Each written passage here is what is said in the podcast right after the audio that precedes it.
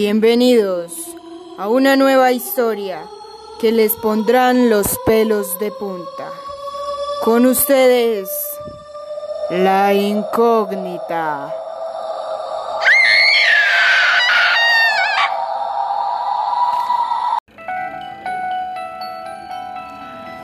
Hola, me llamo Sara.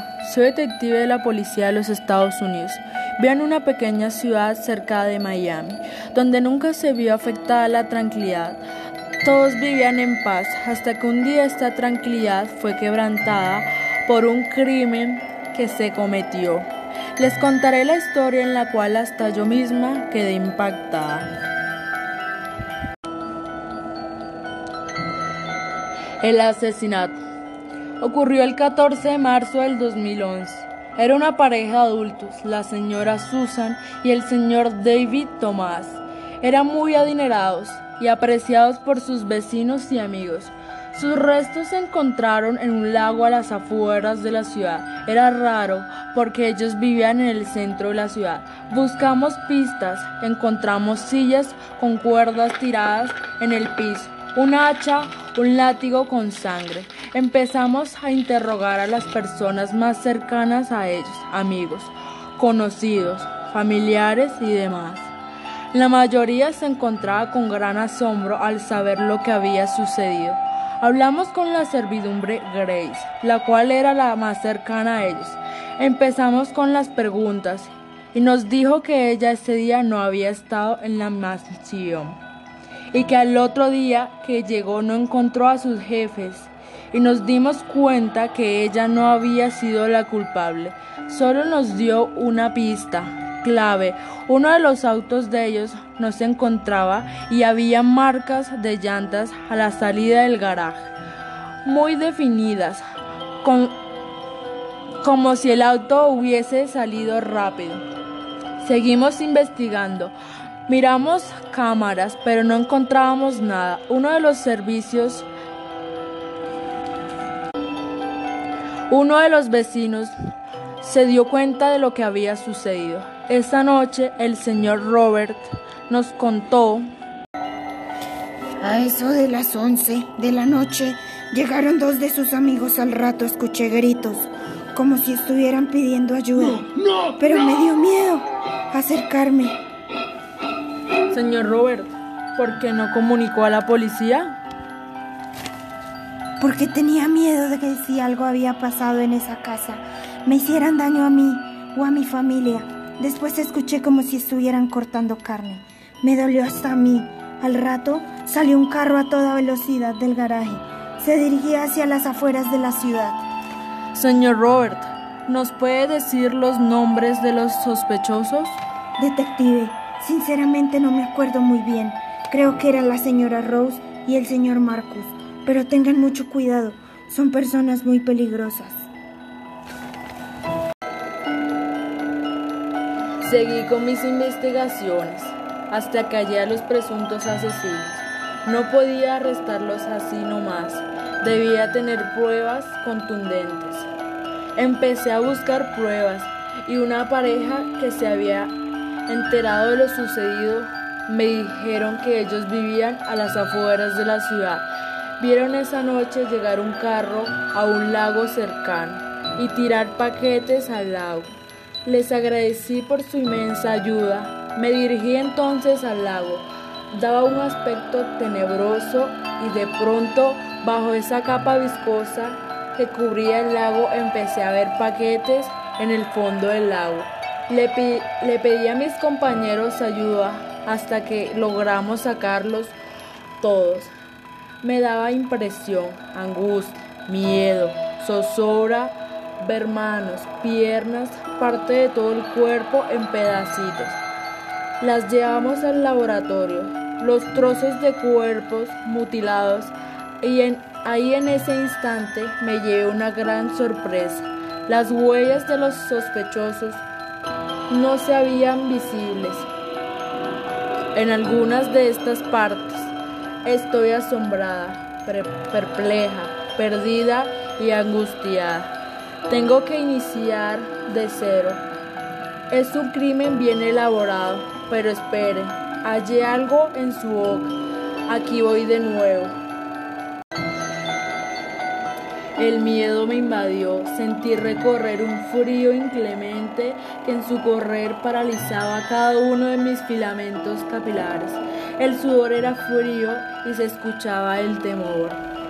Que encontré un trozo de papel babeado y algo descompuesto, que entre letras me indicaba una dirección. Ese cadáver se sentía como si quisiera decirme algo. Veía el sufrimiento en el rostro las manos parece moverse para que lo salvara. Me dirigí a ese lugar, en mi cabeza confundida, a donde me quería llevar ese asesinato, porque yo, porque me eligió. Mi mente divagaba en un mar de dudas. Estoy sola en esto, no veo con claridad. Quiero encontrar al culpable, quiero hallar la verdad. Tengo miedo, Siento el, vapor del pánico. Llevo varias noches sin dormir. Escucho voces que aterran. No soy yo. Camino de lado a lado en mi habitación. Crujen mis huesos por el temor que causa. No tengo idea qué hacer. Quiero que amanezca. Siento el sonar de las manecillas del reloj. Perturban mi mi pensamiento. Es fría la noche. Siento, siento pasos en las escaleras que se aproximan a mi puerta. No quiero ver quién es. Es bueno si es una persona, que tal sea mi mente, o mejor aún, mi espíritu, que reclama tranquilidad a este dolor que me absorbe. Miro el reloj, son las 5 de la mañana. Mi cuerpo se estremece, quiero salir ya. Ya tomé la decisión, no me rendiré, enfrentaré mis propios demonios. Puedo hacerlo, sé que puedo. Salí cuando el alba rayaba mi cara en ese escenario totalmente lúgubre, con aire congelante. Mi mirada es fija, pero mi mente está clara. Me dirijo con premura al lugar que me indicaba la dirección que encontré. Mi carro es mi única armadura. Un gas pimienta y una pistola eléctrica son mis únicas herramientas para vencer este monstruo. No sé si es real o mental. Llegué, es un lugar de fachada oscura, casi negra, con gráficas sádicas, enfermizas y símbolos que me dicen que no es nada bueno en lo que andan estas personas. ¿Con quién se relacionaban? Abrí una puerta vieja, llena de corrosión, con un sonido casi terrorífico y con telarañas envolventes para una víctima. Bajé las escaleras lentamente. Tomé el pasamanos. Se deslizaba en una sustancia grasosa y algo asquerosa. Avanzó lentamente, pie a pie. Escucho voces, son conocidas para mí y afines a la investigación. Las escaleras están infestadas de ranas y un líquido rojizo, maloliente y viscoso. ¿Es sangre? ¿De quién es? Un paso deslizo en mi andar. Siento dolor en mi espalda. Está húmedo, huele a muerte. Siento que no puedo respirar. El aire me asfixia. El dolor es intenso. No veo nada. Caigo de rodillas y me esfuerzo por ponerme en pie. Mis sentidos en su totalidad no funcionaban, solo puedo valerme de mis oídos y mi olfato, aunque siento que lo estoy perdiendo por este olor de miedo y muerte que me impregna. Logré ponerme de pie, camino con movimientos torpes, chocándome de pared en pared. La sarne impregna todo mi cuerpo y está húmeda y putrefacto. Veo al final una pequeña voz, veo algo, escucho voces más fuertes. Me pregunto qué hacen allí, qué tiene que ver este lugar con el crimen, qué me trajo aquí. ¿Me quieren a mí? Esperen, encontré otra pista. Un papel de color con la misma letra del anterior. ¿Una pista? ¿Qué dice este papel? Sigo la pista. Encuentro una lámpara regular estado. Estoy viendo, yo sé qué pasó con el asesinato. No, no, perdí la luz. Mi respiración muy ligera. Siento mi corazón como una bomba que libera miedo. Tengo la cabeza confundida, pero recuerdo tener un encendedor en el bolsillo de mi pantalón. Es muy tenue la luz. De la manga de mi blusa rasgó un pedazo y lo ató a una pata de una silla, algo maltratada y carcomida por la edad. Avanzo, paso a paso. Es un comedor interminable. Las ratas pasean por encima de mí, trasteando piezas de comida descompuesta y maloliente. ¿Por es un festín? Me pregunto, ¿de dónde sale comida? Cada vez que avanzo, las voces se hacen más fuertes. Es una mujer y dos hombres, a los que no veo muy bien. La luz se difama poco a poco. Empiezo a sentir un olor ahumado, pero en su ausencia es miedo, lúgubre, temor infernal. Ellos están en una habitación con sillas y mesa de la época antigua. El olor, el olor a viejo, su olor es desteñido y cicatrizado por el pasar de los recuerdos. Me acerco a un metro más. Trato de descifrar lo que hablan. Son voces rápidas, perplejas y desconfiadas por el secreto que los entrelaza. Escucho un nombre. ¿Quién es? Anthony. Antonia. ¿Qué es? No entiendo.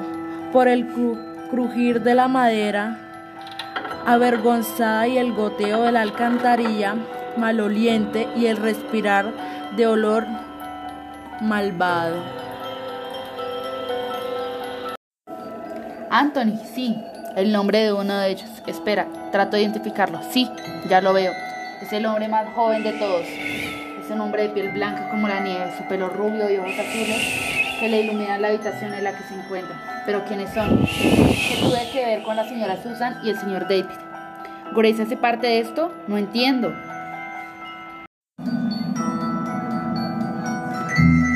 Se me condenan las ideas. Mi cerebro palpita. Tengo confundidas las hipótesis. Me quiero rendir. Mi cabeza dice ya, basta. Mi corazón y mi conciencia no lo permiten. Quiero hallar la verdad. Creo que estas personas no tienen nada que ver. No escucho nada. Respiro. Hablan de gustos y dinero. ¿Quiénes son? Están muy bien vestidos. Eso se nota en sus prendas. En la mesa vieja tienen una botella de coñac un licor que realiza en medio de tanta putrefacción contamina este lugar. Me acerco mucho más. Los veo a través de un vidrio. Vencido y desprendido, en donde se ve el cadáver de una rata descompuesta, destilante y tasajeada en sus fluidos. Espera, escuché algo. ¿Un nombre? ¿Algo familiar? ¿Grace? Grace? Oh. Es la misma persona. Al parecer quiere escuchar más. En ese momento se levanta una mujer de piernas tonificadas, vestiduras elegantes con una túnica en su cabeza tipo velo, que no me dejaba verla. Pero sí, sí, es su voz, no tengo duda. Pero ¿quiénes son? ¿Qué tenían que ver con el asesinato de la señora Susan y el señor David? Ella habla y dice que ella cumple con su parte del trato. ¿Cuál trato? ¿Dinero? ¿Propiedades? ¿Muerte? ¿Familia? Pero ¿quién es el segundo hombre? El que dirigía todo, el que habla y de los demás escuchan. Todos obedecen. Se ve que es una persona de condición social alta, muy elaborada. Todos toman licor y brindan. ¿Qué celebran? Hablan de la casa de la señora Susan y el señor David. Dicen que ya pueden excavar en el jardín, que ya no hay problema y nadie los descubrirá. Me quedo perpleja, sin entender. Siento un calor en mi espalda, una respiración muy alterada. No veo nada. Escucho más fuerte el respirar. ¿Quién es? Tengo miedo. Deslizan con firmeza unas manos sobre mi cuello. Me atraparon. Siento no veo. Respiran. Me aturde. Me duele. Me estremece. Oh, pierdo el aire. ¿Quién soy? ¿Dónde estoy? ¿Qué?